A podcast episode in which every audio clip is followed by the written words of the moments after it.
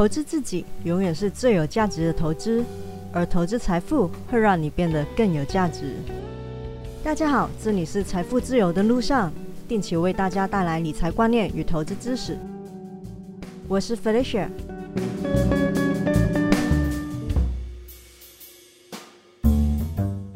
礼拜一的台股和美股都上演了大拉盘，白天的台股波动大，也留了长了下影线。没想到美股直接演了一出历代级的盘中大 V 转，个股有这种的 V 转其实不奇怪，但是连波动理应比较小的指数都大 V 转的话，上下振幅那么大，实在是不常见。像道琼盘中跌了一千点。居然拉了一条很长的下影线，还收涨哦。其他的三大指数也是，那根下影线呢？你去看它的日 K 图，真的是很小，有那么长一条了，证明政府波动是真的很大。其实美股都已经达到长期的支撑了，这两个礼拜来的杀盘，直接就杀了二零二一年半年的涨幅。有很多的个股直接是打对折的。现在四大指数的头部都很大，礼拜一的 V 转只可以视为短期摸到一个很重要的支撑的反弹，一定要站上所有的均线才能够真正的扭转趋势。最最最起码的五日线跟十日线都要站回去，才比较是止跌回稳。而像费半呢，也至少该回去上次我说的高档区间，现在它就是跌破区间下缘这个平台，所以才会继续的崩盘。那像礼拜一打了那么长的下影线，可以视为落底吗？我觉得做短多的朋友还是得再观望一下，因为现在不只是疫情、加息或者是收债的问题。还牵涉到国际的局势，尤其是俄罗斯跟乌克兰的战事，目前有一触即发的危机。欧洲许多国家都派出军事支援乌克兰周边的地区，英国和美国都出声警告俄罗斯不要轻举妄动。而全球化的社会，其实一个国家的事是会牵扯到很多很多的国家。你可能会认为。俄罗斯跟乌克兰就算是战争，离我们那么远，有什么关系呢？但就举其中一个例子，俄罗斯是欧洲天然气的供应商，俄罗斯如果是断供的话，欧洲很可能就会面对燃料不足的能源危机。你想到时候欧洲的股市能好看吗？而且真的发生战争的话，市场又会买美元来避险。台币再强势，也会面对贬值的压力，加强外资流出的诱因。台股虽然比美股强一点，但要是过年这段期间，美股和国际的股市都不明朗的话，休假回来很可能就会继续的跌。相反，要是这段期间国际的局势稳定了，联准会的会议结果出来，大家也买单了。那台股就可以反弹往上了。台股的基本面真的是不差，我应该不止一次说过，或者是写文章写过。我个人认为，今年的台股走势很可能会比美股更好，但是短期波动是小不免的。如果大家有听我的节目，持股大概不会是满水位的。应该留有部分的现金，可以更机动的应对局势的发展。录音的当下是美股的盘中时段，现在是开低走低，但是地点没有礼拜一那么的可怕。短线看来，我们可以用礼拜一的长下影线的低点化为支撑，要是破了，就是继续跌的踪迹。守得住的话，能横到三月份加息，让大家喘口气，也是件好事。美股至少要有明确的止跌的现象，站上短期的均线才可以开始看多，否则都是继续回调整理。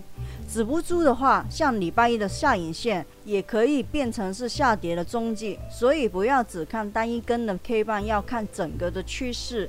美股止不了跌的话，台股再坚挺也会独立人撑，只能小跌一点，看跌一点，但是很难往上去创高，走自己的路。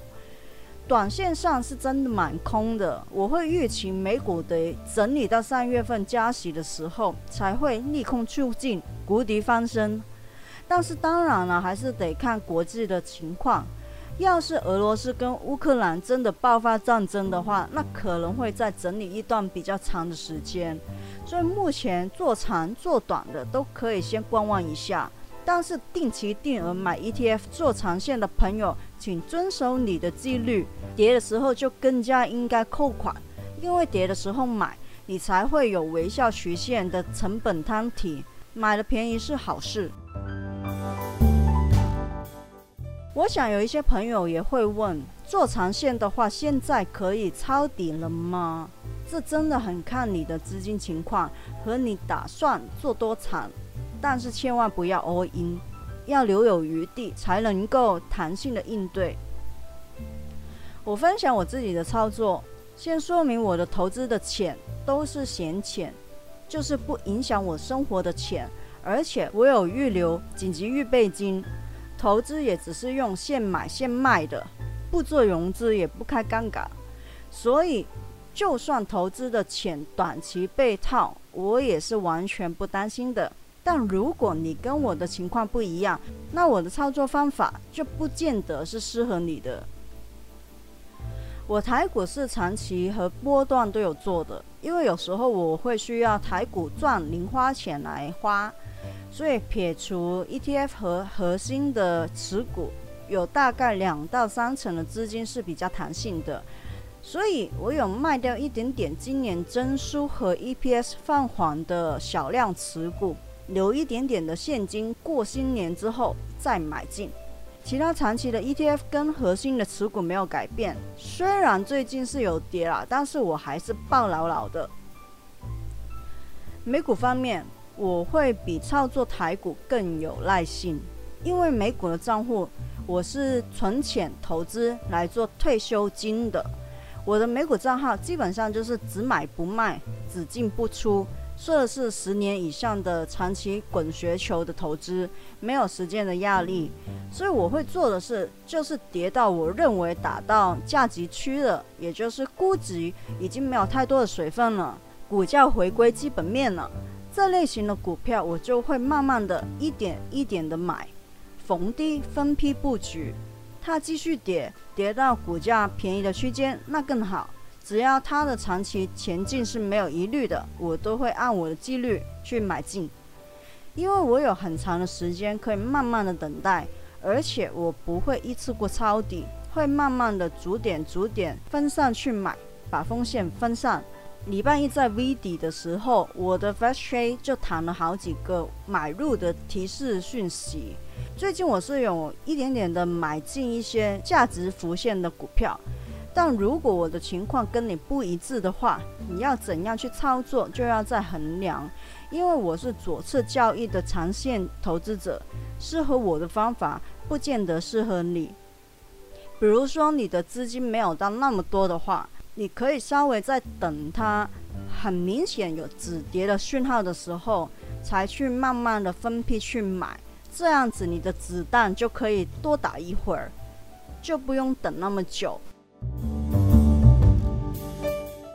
三月份确定升息进行之后，我想情况大概率会有好转的。下个礼拜就新年了，台股今天也要收炉了，大家就不要太焦虑，放轻松去看待吧。